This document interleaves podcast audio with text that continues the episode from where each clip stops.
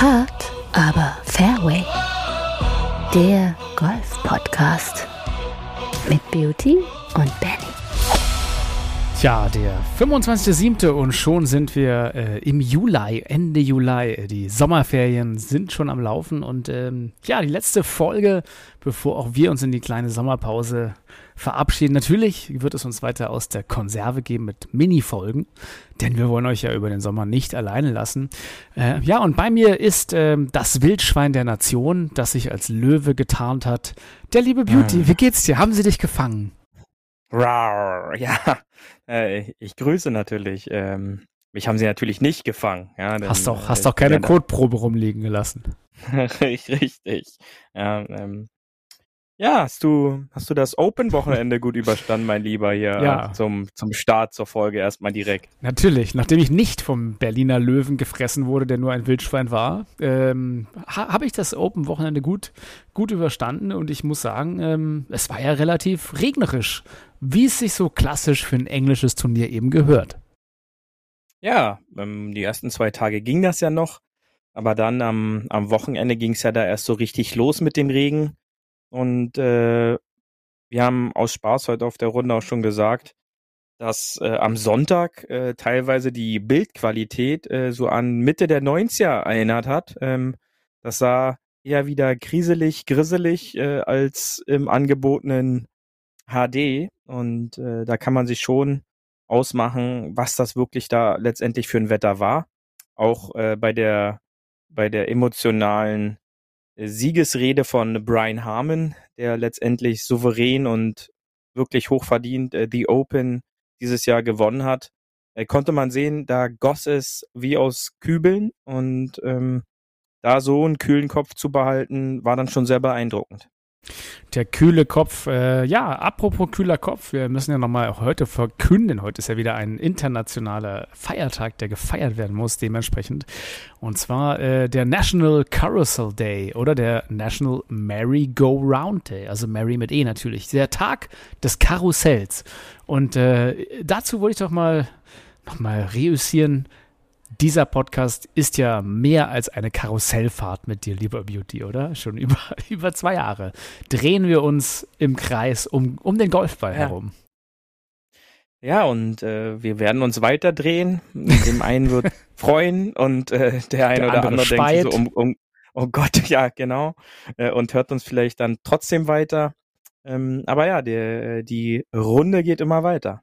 Genau, wer will noch nicht, wer hat noch mal. Äh, die Fliehkräfte wirken auch an uns. Ähm, ja, lass uns doch einfach mal ein bisschen zum Open erzählen, würde ich sagen. Ähm, wie gesagt, ist ja, ist ja die letzte Folge vor der Sommerpause. Wir wollen trotzdem noch ein paar Themen anschneiden. Ähm, aber zu Open gab es ja jede Menge. Also komm, lass uns rüber zum Tourgeflüster. Paar 4. Tourgeflüster. Ja, im schönen England, im äh, Royal Liverpool Golf Club, ähm, hat die Open Championship, die 151. Episode, sozusagen die 151. Herausgabe des The Open, äh, also des British Open Masters, äh, stattgefunden. Äh, ja, war mal wieder ein Major, das sich hat sehen lassen können und diesmal ja auch mit einigen an Liv-Spielern, oder? Ja, wie schon bei den anderen ähm, Majors war der ein oder andere Liv-Spieler wieder vor Ort. Ähm, zum Teil gesetzt, weil man Major-Sieger ist, ähm, wie zum Beispiel äh, ein Cam Smith oder ein Brooks Köpker, ein Dustin Johnson. Ähm, aber andere haben natürlich auch den ja etwas aufwendigeren Weg der Qualifikation auf sich genommen. Ähm, da sind natürlich auch der ein oder andere Liv-Spieler wie Sergio Garcia oder Graham McDowell daran gescheitert, ähm, dieses Jahr bei den Open mitzuspielen. Da sind auch einige Serien dadurch kaputt gegangen. Ein Garcia hat die das erste Mal seit zig Jahren verpasst. Und ähm, sonst war das Feld eigentlich wieder so bestückt, dass es am Ende äh, ein Highlight werden sollte. Ähm, aber es wurde eigentlich eine One-Man-Show und, und diese One-Man-Show ging quasi von Donnerstag und Freitag durchweg das ganze Wochenende. Ähm, und ein Spieler ähm, schrieb da, sage ich mal, die Geschichte für sich, ohne letztendlich umzufallen. Ja, Brian Harmon, und du hast es ja tatsächlich auch erwähnt. Ähm, zurzeit sind ja so viele Spieler einfach sehr gut. Also ich glaube, äh, der liebe Jan hatte dich gefragt, was du denn denkst, was wer die Open gewinnen wird Anfang der Woche. Und da meintest Mhm. du ja auch nochmal, ja, das kann man gerade gar nicht so richtig sagen, denn da gibt es wirklich einen sehr, sehr großen Pool an Spielern, die einfach auf einem sehr hohen Level spielen. Das ist ja nicht mehr die Zeit von Tiger und Co., wo man einfach wusste, der Tiger, der hat einfach, der gewinnt immer. Ähm, sondern es sind jetzt halt sehr viele Spieler da oben drin, dass wenn einer mal einen guten Tag hat, wie zum Beispiel Wyndham Clark, irgendwie neulich erst gesehen, oder jetzt auch ein Brian Harmon, der ja natürlich in den, in den äh, Top 25 der Weltrangliste ist, darf man nicht vergessen, äh, vor dem Turnier, glaube ich, auf genau Platz 25 bei, beim OWGR, beim Official World Golf Ranking. Ähm, ja, sobald einer da mal einen guten Tag hat und äh, von Anfang an dominiert, zieht er das auch durch. Und der Brian Harmon hat das ja auch ja, dominant gemacht. Also da war ja schon nach dem zweiten Tag, äh, hattest du gesehen, der liegt so weit vorne mit fünf, sechs Mhm. Schlägen. Klar kann da immer jemand noch mal einbrechen, aber der hat das solide mit, äh, mit dieser genau dieser Führung sechs Schläge nach Hause gebracht. Ja, und das, das Witzige ist jetzt, äh, das mag vielleicht der ein oder andere jetzt sicher nicht glauben, wenn er das hört. Ähm, vergangene Woche haben wir gar nicht aufgenommen, sondern da hatten wir bereits unsere Folge mit dem lieben Frank. Und äh, vor den Open haben wir auch drüber gesprochen. Du hattest gerade schon angesprochen, mit Jan haben wir drüber gesprochen, aber wir natürlich auch. Und in unseren Gesprächen kam auch Brian Harmon vor. Und ähm, dass das dann so ein Geheimtipp ist, äh, unglaublich sicher vom Tee ähm, an der Ostküste der Vereinigten Staaten aus North Carolina. Ähm, der weiß, wie man mit Wind spielt und auf den sollten wir da ein Auge haben. Ähm, und dass er das dann so souverän gewinnt, ist natürlich dann schon beeindruckend. Und äh, du hast es richtig gesagt, ähm, oder er hat es auch nochmal richtig gesagt. Ähm, in der zweiten Runde startete er oder souverän, ja, er beendete ja die zweite Runde mit Eagle. Am Samstag startete er aber so ein bisschen hölzern und spielte da ähm, ein schnelles Bogey, woraufhin ein, ein Fan ja meinte hier, ähm, Harmon, du hast ja doch nicht die Eier, äh, das durchzuziehen. Und ich glaube, das ist halt immer so ein Fehler, den viele Menschen machen bei wirklich competitive Spieler. Also jetzt auch in anderen Sportarten, wenn man sagt, ja, du, du machst es oder du schaffst es eh nicht.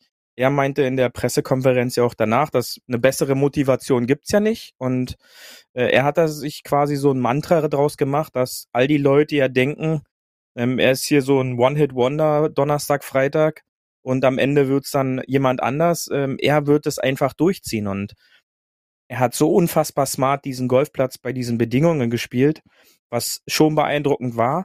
Und äh, das zeigen auch im Grunde seine Strokes Gained Werte, die, ähm, wie du weißt, ich als äh, Zahlenfetischist immer mir sehr gerne im Nachgang nochmal angucke. Er hat alleine auf das Feld 11,5 Putts gewonnen auf, äh, auf die Turnierrunde. Und wir wissen, äh, Drive for Show, äh, Putt for Though. So, ähm, da hat der Putter ihn letztendlich sicherlich in vielen Situationen den Titel geholt. Ähm, er hat aus 10 Fuß, äh, was roundabout äh, dreieinhalb Meter sind oder knapp drei Meter zwanzig. Halt, nein, pardon. Äh, doch, doch. Jetzt war ich kurz durcheinander. Ähm, äh, drei, drei Meter zwanzig ungefähr. Drei Meter, ziemlich genau drei Meter sind Okay, äh, genau. zehn Fuß. hat er hat er hat er von 60 Putts äh, 59 gelocht. Ja, also ähm, ihr Huffis, ihr könnt euch gerne natürlich mal äh, 60 Bälle auf drei Meter Entfernung hinlegen und dann ähm, im Endeffekt mal gucken, wie viele ihr davon locht und ihr habt oder ich gebe euch sogar die Chance, 60 mal von der gleichen Stelle zu patten. Ähm, Harman hat es verteilt auf der gesamten Anlage bei einem Major gemacht. Das ist ein beeindruckender Wert und das ist letztendlich so die Siegesformel. Also er hat unfassbar immer die breiten Stellen der Grüns angespielt und dann sich voll auf seinen Putter ähm, verlassen und auch seiner Stärke des, des Puttens vertraut und, und somit strategisch diesen Platz auseinandergenommen. Denn ähm, er hat in den gesamten vier Runden nur drei gefährliche Bunker getroffen, denn das war quasi das Nonplusultra dieses Majors. Ähm, diese Bunker, die einfach klassische Potbunker sind, im Fairway als auch am Grün. Wenn du einen dieser Bunker auf dem, vom Tee aus triffst, ist es quasi direkt ein Strafschlag. Du kannst nur quer spielen.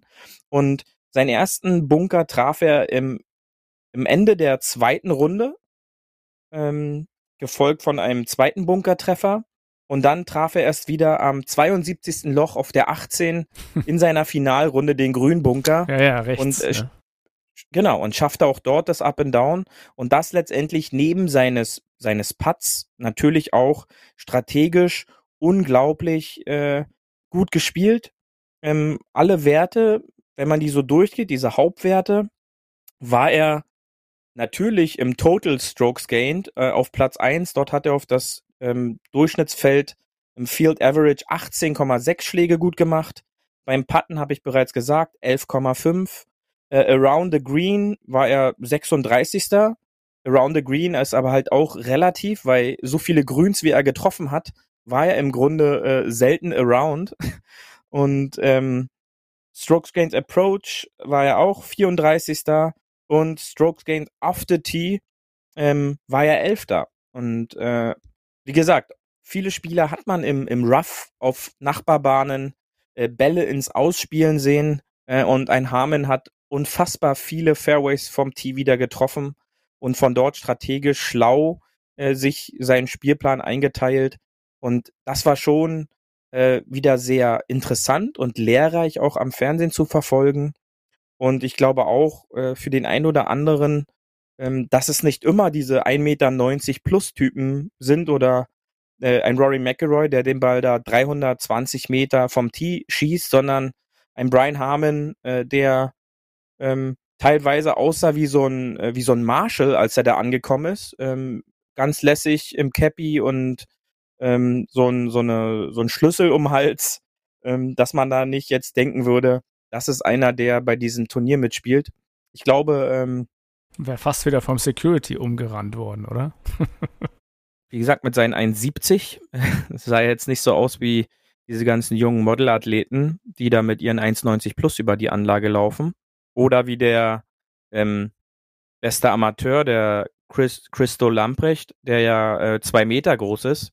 Ähm, das, das war halt was komplett anderes und das zeigt halt auch äh, die, dieses Spiel. Ähm, da gibt's halt dann manchmal auch solche Wochen, äh, wo, wo das völlig anders läuft als geplant. Und Harmon hat das umgesetzt, was er, was er sich, glaube ich, vorher überlegt hat. Da hat man ganz klar eine Strategie erkennen können. Und ähm, zu seinem Gunsten ist diese Strategie zu 100 Prozent glücklicherweise aufgegangen. Und letztendlich war es so ein überzeugender und überragender Sieg, dass es mehr als verdient ist. Äh, Ja, Auch fast ein diesem- bisschen langweilig für die Zuschauer. Ne? Da war nichts mit groß äh, mitfiebern.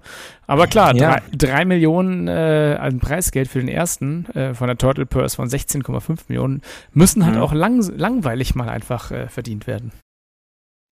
ich sag mal so, wenn man so langweilig diese, dieses Preisgeld dann einspielen kann, dann äh, ist er, glaube ich, der Letzte, der sagt, dass es da noch mehr Entertainment hätte geben müssen äh, am Wochenende. Denn ähm, sicherlich hätte man denken können bei diesem Wetter am, am Sonntag, dass es da nochmal interessant werden könnte. Aber ähm, nichtsdestotrotz hat er, auch wie, wie man zwischendurch wirklich schön erkennen konnte, er scheint uns auch so ab und an mal zuzuhören, all seine Handschuhe hingen unterm Regenschirm. Ja, da wollte er einen äh, Pro-Shop eröffnen. Aber das hat, Ja. hat irgendwie, es gab es die lustigsten Memes, so von wegen, äh, er jagt Tiere und zieht die Felle auf seinen Handschuh auf. Und Ja. irgendwie, der hat ja wirklich so sechs, sieben Handschuhe. Also klar, man muss natürlich sagen, das ist ja auch so ein Pro-Tipp, ähm, dass man tatsächlich bei Regenwetter, bei so einem Niesel- oder Dauerregen, äh, die Handschuhe wenigstens trocken hat, irgendwie unter den Streben des Regenschirms zusammen mit einem mit einem kleinen Handtuch. Ne? Der, der Tipp kommt ja auch so ein bisschen von dir. Ja, ich habe den auch irgendwo mal irgendwo anders aufgegriffen. Äh, jetzt von mir ist der jetzt persönlich Ach, nicht, komm, aber jetzt nimm die Credits. äh, äh, aber aber das war halt schön zu sehen. Ja, also da wurde quasi gelüftet. Ähm, ich glaube, mit Lüften und Trocknen war es eigentlich an dem Tag so gut wie unmöglich, äh, so viel Feuchtigkeit wie dann wahrscheinlich auch in der Luft war. Ähm, aber dennoch hat er auch das äh, auf sich genommen und dann reihenweise hinten raus auch wieder seine Putts gelocht und da war zu keinem Zeitpunkt annähernd nur das Gefühl auch auf der Couch zu Hause, äh, das könnte jetzt gleich nochmal spannend werden, da äh, die Konkurrenz ja auch teilweise ähm, gute Chancen sich klar erspielen konnte. Ja, John Aber, Rahm, äh, Runde 3 zum Beispiel. Da war ja noch so ein bisschen kurz nochmal äh, mit einer 63. Äh, war ja noch mal kurz, okay, mal sehen, was John macht äh, am nächsten Tag. Aber da ist die Zeit dann weggelaufen. Da ist die Zeit weggelaufen, da gehen die auch irgendwann die Löcher aus und dann muss aggressiver gespielt werden und das führte dann reihenweise bei der Konkurrenz zu Bogies und ähm, Harmon blieb am Ende einfach dieses langweilige Golf übrig, dass es hieß Grüns treffen, Grüns treffen, Grüns treffen, äh, den ersten Putt möglichst andocken und dann mit einem Tap-In oder in seinen, in dem Fall drei Meter Kreis zu kommen, weil die halt alle so sicher drin waren, dass es da gar keinen Zweifel gab. Ja, das war schon Ähm, stark. und das war sehr, sehr beeindruckend und hochverdient, äh, wie Brian Harmon dieses Turnier runtergespielt hat. Dann wollen wir doch noch mal ein bisschen über die bösen Zungen reden. äh, erstmal, nee, erstmal wollte ich noch mal sagen, ich finde es ja wieder mal schön, äh, US Open versus British Open zu sehen. Ähm, die Crowd. Einmal die Crowd. Was sagst du denn zur Crowd? Da wurde wieder gejohlt und äh, einer hat irgendwie auch, nachdem der Drive geschlagen wurde, gerufen, I've abandoned my child. Also da waren ja irgendwie so ein bisschen kreative Kreationen drin oder fandest du das unangemessen? Nein, also das, was man so von den Spielern hören konnte, dass sie halt immer begeistert sind über die britischen Zuschauer ähm, und halt auch im, in den höchsten Tönen von den Reden, dass das eigentlich die Zuschauer sind, die auch die meiste Ahnung haben, dass es dort Credits gibt wirklich für gute Schläge und dass ähm, normale oder Fehlschläge halt auch einfach nicht äh, ja applaudiert oder irgendein ein Sign der Zuschauer dann halt so gibt, wo man dann teilweise in den Staaten schon denkt, dass sobald der Ball getroffen wird, egal wo er lernt, es wird immer geklatscht und hey, toll, ähm, das, das gibt's da nicht. Aber äh, die Spieler sagen auch, wenn man unfassbar gute Schläge gemacht hat, wird das sofort registriert und auch anerkennt, äh, gibt's dann schon Lob und ähm, Applaus, was natürlich auch über die Mikrofone auch rüber transportiert würde. Und äh, das macht, glaube ich, schon sehr viel Spaß. Und ähm, man sieht halt auch, was man in den Staaten oftmals sieht oder vereinzelt sieht, dass irgendwelche Zuschauer Bälle aufheben. Äh, sowas gibt's da nicht. Und ähm, mir persönlich haben dann immer sehr gut die Eindrücke noch äh, gefallen, wenn der Kameramann so ein bisschen aufgezogen hat Richtung Strand und dann hat man dort auch die Engländer mit Driver oder Sandwich äh, einfach Bälle, äh, die den Strand lang schießen sehen ähm, oder trainieren sehen. Äh, das war schon äh, sehr, sehr angenehm, ja. Ja, Liverpool, auf jeden Fall. Die wissen ja, wie man feiert, schon vom Fußball her, kann man ja sagen. Ansonsten jetzt äh, nochmal auf die bösen Zungen zurückzukommen. Äh, da ging ja natürlich wieder gleich bei Social Media ähm, der Schwung von Brian Harmon natürlich unter die Lupe und äh, die ersten hatten natürlich gleich behauptet, dass Patrick Cantley Schwungcoach von Brian Harmon sei. Also Ja. wegen der Langsamkeit des Schwungs und dieses tausendmal hingewaggle und dieses ein bisschen, bisschen Slowplay. Ja, was ist, was ist heutzutage Slowplay? Sag mal, das hat sich in den letzten Jahren in eine Richtung bewegt, dass es, glaube ich, schwer ist, da auch wieder gegenzusteuern. Und ähm, es waren jetzt nicht die schnellsten Runden. Ähm, man darf nicht vergessen, an den ersten beiden Tagen hatte man die Möglichkeit, ich glaube, knapp äh, ja, 15 Stunden oder 16 Stunden Golf zu sehen. Ich glaube, das ging schon um 7.30 Uhr oder so die Übertragung los. Ähm, bis knapp 22 Uhr. In England war es ja dann noch ein bisschen länger hell. Ähm, da, da zieht sich natürlich dann auch so eine Runde auch für die Spieler. Und äh, die Gegebenheiten haben da jetzt nicht wirklich schnelle Runden zugelassen. Ähm, was ich halt dann so ein bisschen anstrengend fand, äh, das, darüber haben wir uns heute auch schon im Laufe des Tages ausgetauscht, ist, da wurde dann so die Waggle Cam wurde dann, äh, oder der Waggle Waggle Counter, äh, da irgendwie so Highscore waren irgendwie 17 oder 18 Waggles, äh, bevor er einen Schlag gemacht hat. Da muss ich, das muss ich Ähm, ganz kurz mal hier erklären, den HPs, die es nicht gesehen haben. Also tatsächlich in der Pre-Shot-Routine von Brian Harmon, äh, der hat eine seltsame Pre-Shot-Routine. Das heißt, er, er nimmt immer so ein ganz bisschen den, äh, die Schlagfläche zurück und packt sie, äh, dann die, kommen die Hände zuerst und dann wieder die Schlagfläche. Also der, der wackelt die so hin und her, ne? Irgendwie so, als wenn er gleich losgeht, aber das als so ein bisschen manisch, als wenn da irgendwie jemand mit Zuckungen steht, so ein bisschen. Und der äh, zuckt sich dann quasi so die, die, die Klappfäße immer so ein bisschen zurück, hin, zurück. Also hat ein bisschen von, von, von ADHS äh, und ähm, ja, äh, sieht, sieht auf jeden Fall interessant aus. Und wie gesagt, was du gesagt hast, äh, da gab es einen Highscore, Highscore-Tracker.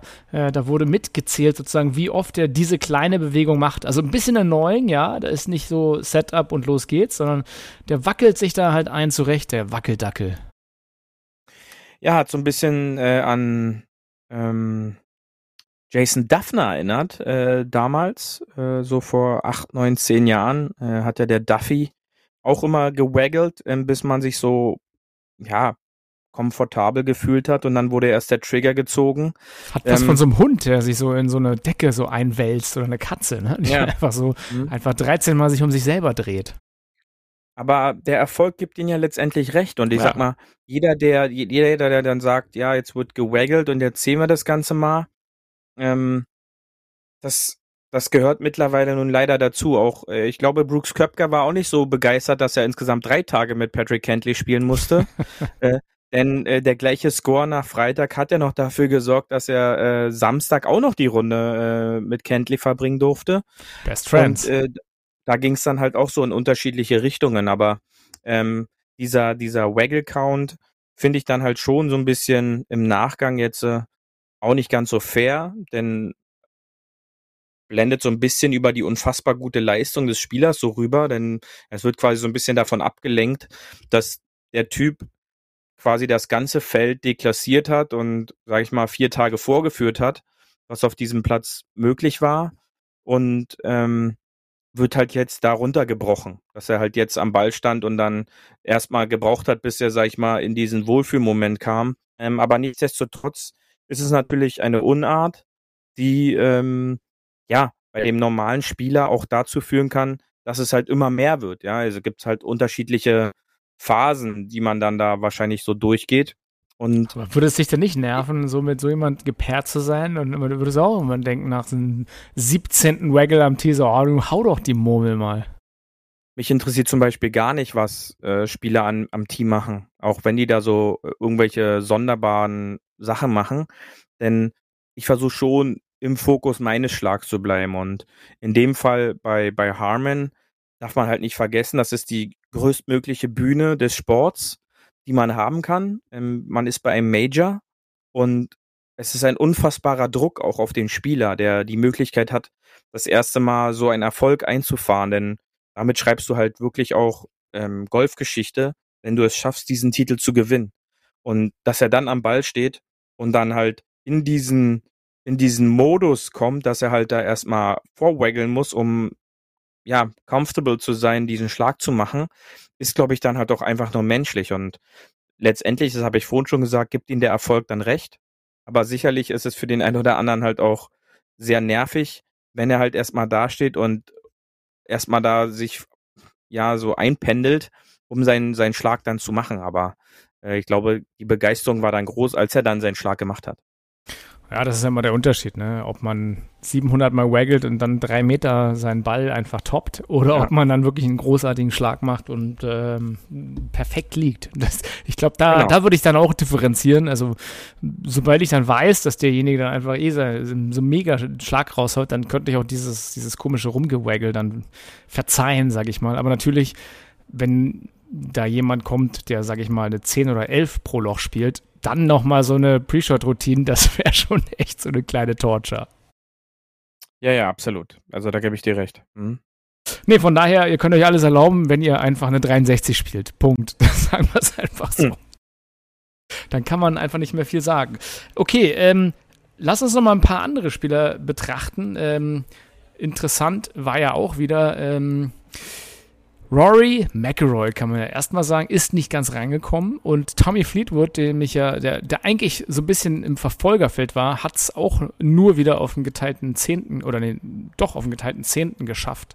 Ähm, tja, äh, also ich gucke mir immer Tommy Fleetwood an, auch gerade in England, und ich, ich liebe Tommy Fleetwood. Der hat so einen unglaublich guten Schwung und so eine unglaublich gute Technik. Aber er ist natürlich auch ein unglaublich guter Golfer, muss man sagen. Aber ähm, er schafft es halt dann nicht ganz, ganz, ganz, ganz, ganz nach oben an die Spitze, wo er eigentlich sein müsste mit diesem unglaublich guten Schwung. Ja, das, äh, das sind Sachen, die, die ihn, glaube ich, am meisten ärgern. Ähm, wie gesagt, unsere oder meine Meinung dazu kennst du ja, ähm, er redet für mich zu viel und konzentriert sich halt nicht mehr zu 100 Prozent auf seinen Job. Aber ähm, seine Ergebnisse in den letzten Jahren sprechen ja im Grunde auch so ein Meinst du bisschen. jetzt Rory oder, oder Fleetwood? Nee, nee, ich bin bei Rory. Okay, okay, okay. Ähm, warst du gerade bei Fleetwood? Ich ja? war gerade bei Fleetwood, ja. Ach so, siehst du, da habe ich dir wieder nicht mit 100 Prozent Hast du mir zugehört. wieder nicht zugehört. Ähm, Aber okay, dann, dann, dann geh erstmal auf deinen Rory ein und dann auf Fleetwood. ähm, ja, Rorys Ergebnisse in den letzten Jahren zeigen ja im Grunde, dass er, dass er da trendet. Und ich sag mal so, letzte Woche hieß es dann nach seinem Scottish Open Erfolg, er ist der Top-Favorit für die Open. Äh, auch das habe ich dir gleich im Vorhinein gesagt. Ähm, das ist er für mich dann nicht. Ähm, aber seine Ergebnisse sind ja im Grunde Erfolge. Wenn man jetzt die letzten sechs Majors einfach nimmt, haben wir einen geteilten siebten, einen geteilten sechsten, einen zweiten, einen verpassten Cut. Letztes Jahr achter, dritter, geteilter fünfter und zweiter. So, das sind grundlegend Top-Ergebnisse. Ja, es ist halt nicht der Sieg und das ist halt das, worauf er nur noch runtergebrochen wird, warum er kein Major mehr gewinnt oder wann er denn seinen nächsten Major gewinnt. Denn du darfst nicht vergessen, dass sein letzter Major-Erfolg jetzt äh, quasi neun Jahre, eins, zwei, drei, vier, fünf, sechs, sieben, acht, neun Jahre her ist und äh, sein letzter Erfolg im Jahr 2014 war. Ja. Und was ist, was passiert da? Oder was, was ist der Grund? Ich glaube, äh, dass diese Konzentration für ihn jetzt nur so an Fokus auf die Major dafür sorgt, dass er eventuell zu sehr sich selber unter Druck dort setzt. Ähm, denn man darf immer nicht vergessen, äh, was er teilweise für Blowout-Wins auch in diesen Phasen auf der PGA Tour, geschweige European Tour eingefahren hat. Wenn er im Grunde sagt, okay, ist jetzt hier so ein Daily Business, ähm, ich muss jetzt hier meine Turniere spielen, äh, dann wurden da überragende Sieger eingefahren. Aber sobald es zu den ganz großen Turnieren kommt, äh, war halt immer einer mindestens an dem Wochenende besser ist er. Und äh, was sind da die Gründe, beziehungsweise wo hakt es da bei ihm? Und ähm, er macht da nicht immer den entspanntesten Eindruck, auf, wenn ich das so persönlich so einfach nur mir angucke. Ja, er, er wirkt dort anders, wie bei so einem ganz normalen Turnier. Und ich weiß nicht, ob dann diese Anspannung und dieser Superfokus darauf hingehend dafür sorgt, dass er Leistung bringt. Und ich glaube, das ist ein großer Unterschied, zum Beispiel zu einem Brooks Köpker, ähm, bevor ich zu Tommy Fleetwood komme, ähm, der das halt komplett anders macht. Ähm, Brooks Köpker, wir haben da auch schon mal öfter drüber gesprochen, ähm, hat in einem Interview schon mal erklärt, dass die Major eigentlich die einfachsten Turniere zu gewinnen sind. Da sagt sich jeder Einzelne erstmal so, ja, der Typ, der, der spinnt, was, was ist mit dem nicht richtig? Aber er umreißt es ja richtig, denn ähm, letztendlich musst du zehn oder zwölf Spieler besiegen, der Rest nimmt sich selber aus dem Turnier. Und wenn man so die letzten Jahre sich anschaut, gehört leider ein Rory McIlroy immer mehr zu dieser Gruppe, wie auch ein Tommy Fleetwood, die sich reihenweise dann selber aus den Turnieren rausnehmen. Und ähm, Tommy wurde jetzt dafür gefeiert, ähm, bei den äh, Open, US Open, da diese fantastische Finalrunde hingelegt zu haben. Ähm, aber auch da haben wir schon vereinzelt drüber gesprochen, dass diese Finalrunde wieder aus einer Position heraus entsprungen ist, wo er bereits zehn oder zwölf Schläge zur Führung Rückstand hatte. Das heißt, er fährt da sonntags hin, ohne jeglichen Druck, weiß, dass er im Grunde kaum noch was gewinnen kann, dass die Wahrscheinlichkeit unter ein Prozent wahrscheinlich, dass er am Ende des Tages dann noch gewinnen könnte und reißt dann so eine, eine Runde raus, weil es für ihn so eine ganz einfache sonntags entspannte Runde auf einem Golfplatz ist, ohne jeglichen Druck gewinnen zu können, beziehungsweise gewinnen zu müssen. Und ich glaube auch beim Tommy Fleetwood war es diese Woche so, ähm, Hometown Kid, äh, er kennt diesen Platz unglaublich gut, weil er dort aufgewachsen ist in der Gegend, unzählige Runden dort gespielt hat. Und dieser Druck und diese Erwartungshaltung sorgt eben wieder dazu, dass ähm, die fantastische Donnerstagrunde bei rumkommt, ja, wo er dort äh, mit fünf unter, meine ich, einen fantastischen Start in die in die Turnierwoche hat. Dann aber leider nichts mehr gekommen ist. Ähm, er hat keine Putts mehr gelocht, hatte unfassbar gute Chancen, konnte das aber nicht zu einem wirklich guten Ergebnis ummünzen. Und letztendlich bleibt er weiter ohne Major-Titel, wo man eigentlich denkt, immer wenn wieder Major-Woche ist, ähm, wird es dieses Mal Tommy Fleetwood, denn sein Spiel, wie du es schon sagst, passt im Grunde zu allen Majors, äh, die es gibt, sei es das Masters, sei es die Open ähm, oder sei es PGA Championship oder US Open. Ähm, er hat schon überall gezeigt, dass er dort abliefern kann, aber schafft es leider aus irgendwelchen Gründen nicht, ähm, so an vier Tagen zu performen, dass er letztendlich ganz oben steht. Und ähm, Ah. Demnach ist es, ist es schwierig. Ja. Ja, außer im Ryder Cup äh, hat Tommy halt nie so richtig, richtig geliefert bei großen Events. Ne? Also da hat er das, da hat er irgendwie, glaube ich, aber auch Ja, mit, mit ähm, Molinari jemand gehabt, der, der irgendwie sein, Ja. sein Back hatte.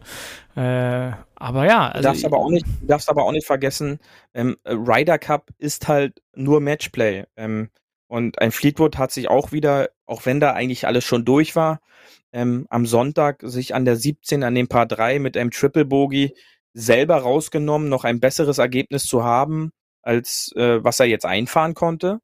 Ähm, und beim Matchplay, wenn du halt ein Kackloch hast, na gut, dann gibst du das ab und gehst zum nächsten Tee und sagst, okay, äh, hier geht's wieder von null los. Und ähm, das ist eben bei so einem Major nicht gegeben. Da heißt es ähm, Double Bogies und Schlimmeres verhindern und äh, keine Dreiputts oder ähnliches. Und dann hast du eine Chance, oben letztendlich mitzuspielen. Und äh, das kriegt ein Tommy Fleetwood aktuell leider bei einem Major nicht vier Tage auf die Platte.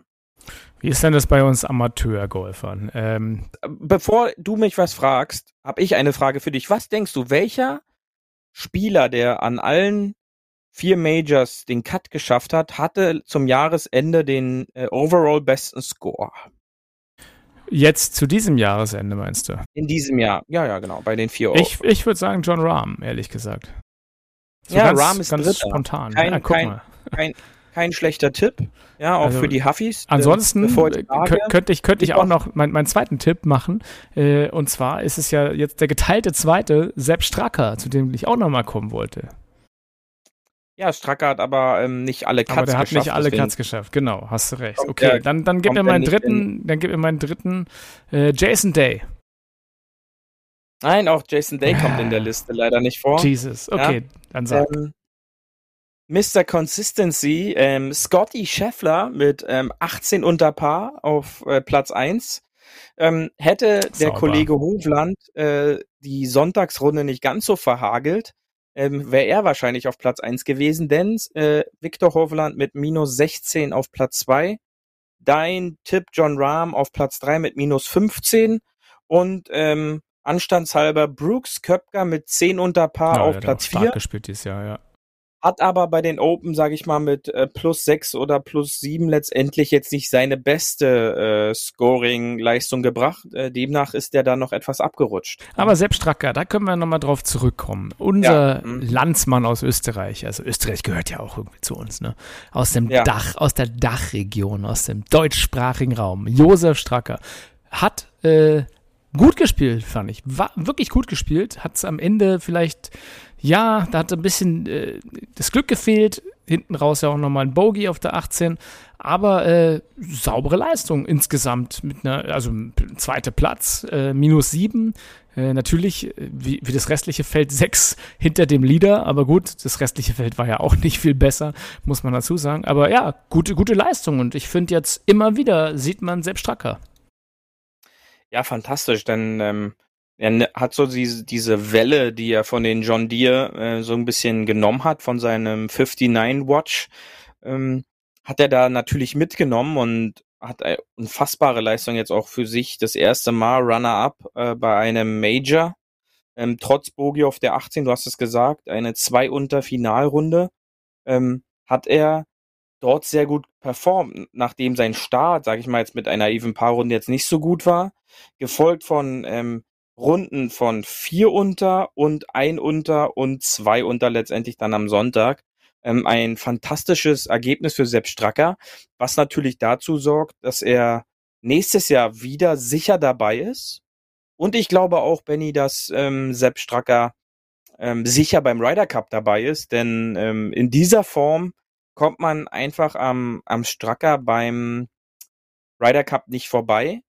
Und ähm, kurzzeit hatte ich noch Angst auf der 18, dass es schlimmer wird als Bogey, denn sein Layup aus dem Rough äh, flirtete da kurz mit der Ausgrenze auf der rechten Seite, äh, blieb aber da zum Glück kurz davor. Und ähm, sonst muss ich sagen, war ich mehr als begeistert wieder von der Art und Weise, wie er gespielt hat und auch ähm, wie positiv er immer dabei wirkt ähm, und unterwegs ist auf so einer Runde.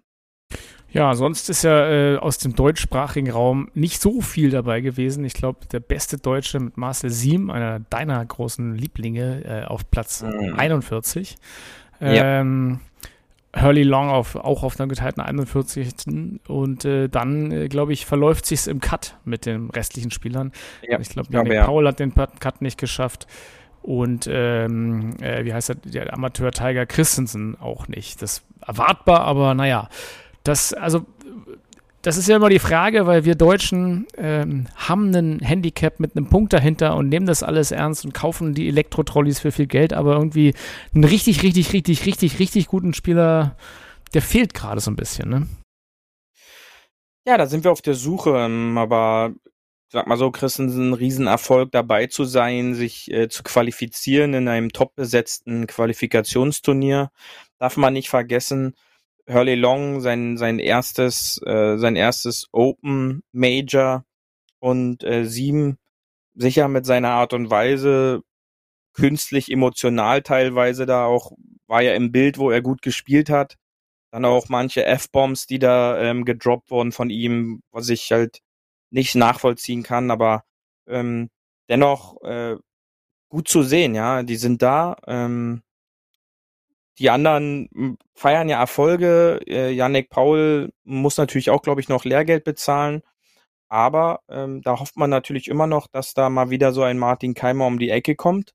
Ähm, zum Abschluss, glaube ich, unser kleine Open-Auswertung, sag ich mal, für mich Story of the Mhm. Week ähm, bleibt neben natürlich Brian Harmon ähm, Tom Kim.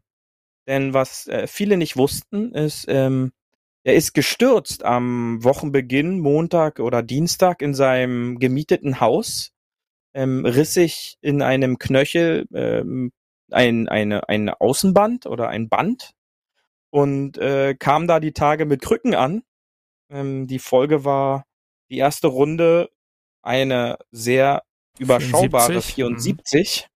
Ja, ähm, steigerte sich aber dann Runde für Runde rein, auch in die Schmerzen. Er meinte, die Versorgung griff natürlich dann, gefolgt von zwei, drei Unterrunden und ähm, vier unter in der Finalrunde, spielte sich quasi vom unteren Drittel des Leaderboardes ähm, Tag für Tag nach oben und am Ende ein starker geteilter Zweiter.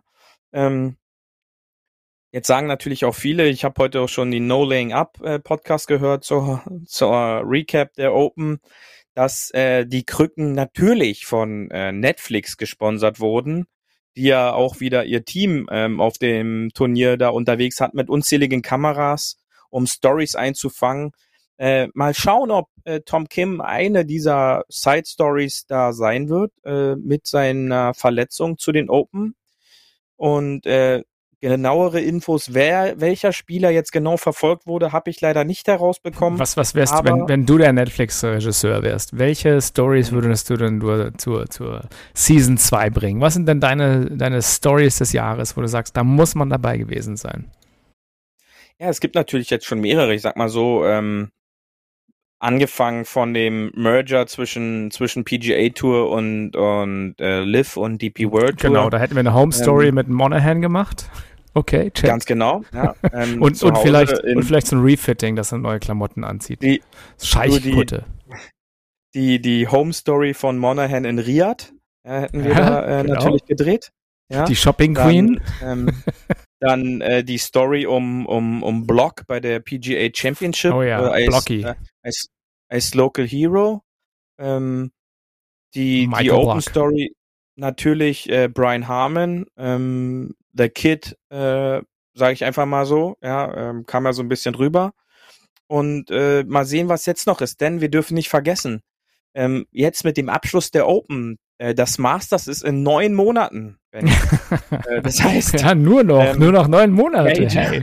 Major Golf äh, out for nine months. Äh, das ist dann schon wieder eine taffe Zeit. Und ähm, jetzt heißt es bloß wieder so, ja, Weekend-Turniere ähm, bis hin zu den FedEx-Playoffs und dann äh, der Ryder Cup natürlich im September. Aber sonst, ähm, Major Golf ist erstmal out of äh, order und äh, da heißt es jetzt erstmal wieder stark sein äh, und hoffen, dass der, der Herbst auch noch aufregend wird äh, Der zum Herbst Thema. wird hart, hart, hart. Da geht noch was. Mhm. Bin ich ganz sicher. Und außerdem soll ja äh, ein Hauptthema der neuen Netflix-Staffel auch der Ryder Cup werden. Demnach gibt's ja, glaube ich, genug Themen, die da besprochen, besprechen werden Ja. könnten. Ansonsten eine kleine Side-Story mit uns beiden. Äh, hatte ich Netflix auch schon angetragen. Mal gucken, mal gucken. Vielleicht haben wir Schauen wir. Glück und das Team besucht uns. Dann gibt's Neues von Ja. Dupsi und Benny. Ähm, Genau. Let's go to the Terrasse. Noch einen kleinen Drink hier zum Abschluss. Paar 4 Tourgeflüster. Ist ein alter Hut, Beauty, aber auch ein alter Hut kann ja passen.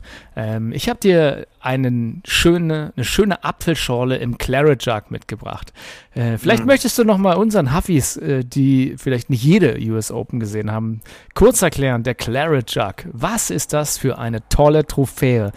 Die Kanne des Siegers. Also bevor wir jetzt noch Shitstorm bekommen, äh, die Huffis natürlich die Open geguckt haben, nicht die US Open. Ähm, das erstmal vorneweg, mein Lieber. Ähm, Ja, ja. Aber, the Open. Äh, the Open. the Open, Die British genau. Open, genau. Ähm, ja, der Claret Jug ist äh, ein kleines Silberkännchen und äh, die berühmteste Silberkanne, die ähm, ja prestigeträchtigste äh, Trophäe neben äh, dem grünen Jackett wahrscheinlich, was es in Augusta zu gewinnen gibt. Und äh, Brian Harmon hat es ja gesagt, ähm, wenn er auf diese Siegerliste, die auf dem Claret Jug unten eingraviert ist, schaut, dann sieht man da die größten Spieler, die diesen Sport je gemacht haben. Und er ist, fühlt sich natürlich jetzt geehrt, auch Platz auf dieser kleinen Silberkanne, aus der schon unzählige alkoholischen Getränke, wie man äh, immer in den Side Stories nach den Open erfahren durfte, ähm, auf den Flugreisen in den letzten Jahren leider oftmals in die USA, ähm, daraus genommen wurden. Denn ähm, unzählige Sieger, ich glaube, 16 Mal von den letzten 20 äh, The Open wurden von Amerikanern gewonnen. Und ich glaube, das ist ein Ansatzpunkt, den die Europäer in den kommenden Jahren ähm, angehen sollten, dass doch mal wieder der ein oder andere Europäer ähm, den, ja, den Claret Jug gewinnen sollen. Weißt du, wer der letzte Europäer war, der den Claret Jug gewonnen hat? Äh, der letzte Europäer ähm, ist eine gute Frage. Die anderen googeln ja auch nur mit googeln, aber ähm, Ja. puh, puh, puh, nee, weiß ich nicht. Kann, kannst du es mir sagen? Ja, Vielleicht war's Francesco Walter Molinari. Hagen. Ach, Molinari Ja. war es. Okay. Ja. Als äh, 2018 Tiger auch in der Hand war, oder war es 17? Auf jeden Fall ähm, war es Francesco Molinari. Nicht schlecht. Und wusstest du, dass der Claret Jug eigentlich gar nicht Claret Jug heißt, sondern The Golf Champion Trophy? Mhm. Auch wieder interessant. Und wie gesagt, äh, das hatten wir auch mal erzählt. Der Claret Jog war ja gar nicht das, das ursprüngliche, der ursprüngliche Siegespokal, sondern das war ja irgend so ein Gürtel, der, glaube ich, Ja. äh, nicht mehr zurückkam. Und dann haben sie halt das Ding genommen. Genau, und Tja. ich muss mich natürlich berichtigen, der letzte Europäer war Shane Lowry, nicht Francesco doch Molinari. sagen, ja. Weil Shane Lowry war ja noch im Jahr nach Molinari der Sieger in Royal Port Rush. Aber äh, ist der Laurie nicht Nordire? Nee, der ist aus Schottland, ne? Er ist Ire. Er ist Ire. ist Ire. Dann Er gehört er eigentlich nicht mehr zu Ja. Europa. Oder wie ist da die aktuelle Regelung? Ich weiß Ich es weiß. nicht. Italien ist ja Europa. Europa, England ist ja auch noch irgendwie Europa. Ähm, ja, also ein, eine schöne Apfelschorle oder äh, wie, wie äh, Cam Smith vor zwei Jahren, glaube ich, Bier draus getrunken hat. Ähm, das, glaube ich, hat er allen gesagt, dass er erstmal da schön im Wohnzimmer sich da Pilz reingekippt hat. Ähm, tja, was, was wird ähm, Brian Harmon draus trinken? Vielleicht ähm, Blut aus den Tierkadavern von seinen Handschuhen, die er äh, geschossen hat? Oder was, was denkst du? Ja, Ich, Ja, genau so. Okay, äh, ich, ich sehe schon. Ähm, wahrscheinlich trinkt er gar nichts draus. Das ist, scheint auch ein sympathischer Typ zu sein. Und was da bei Social Media losgeht, das können wir ignorieren, würde ich sagen. Mhm. Beauty, ähm, das war wieder eine Karussellfahrt mit dir, wie immer. Äh, vielen Dank für deine ganzen, ganzen Zahlen und Fakten, dass du die wieder so fleißig recherchiert hast. Ähm, Gerne. Spannend, wie immer. Also, da merkt man mal wieder unser Beamtengolf, das langweilige Beamtengolf, der Schlag in die Mitte, nicht mit dem äh, längsten Driver vielleicht auch mal einfach ein Loch clever spielen, wie, wie Brian Harmon an der 18. Äh, einfach das OB aus dem Spiel nehmen und ja, dann doch noch das Paar machen. Macht vielleicht manchmal mehr Sinn als äh, immer Go for it. Das äh, Genau. nehme ich so mit ein bisschen. Und ähm, ansonsten, ja, wie gesagt, wir freuen uns nach dem Sommer wieder von euch zu hören. Jetzt kommen so ein paar Retortenfolgen aus der Dose für euch, damit wir für euch da sind, damit ihr nicht ganz allein am Strand sein müsst. Denn natürlich ist Hart aber Fairway immer bei euch dabei und ähm, immer schön auf dem Fairway bleiben. Beauty, du hast die letzten Worte dieser Sendung. Ich hoffe, ihr habt auch unzählige Stunden vor dem Fernseher verbracht am Wochenende. Äh, nutzt diese Zeit jetzt in Zukunft ohne Major Golf doch nochmal auf dem Platz und äh, immer schön auf dem Fairway bleiben. Tschüssi! Das war hart, aber Fairway. Wir hören uns nächste Woche. Bis dahin, ein gutes Spiel und immer schön auf dem Fairway bleiben.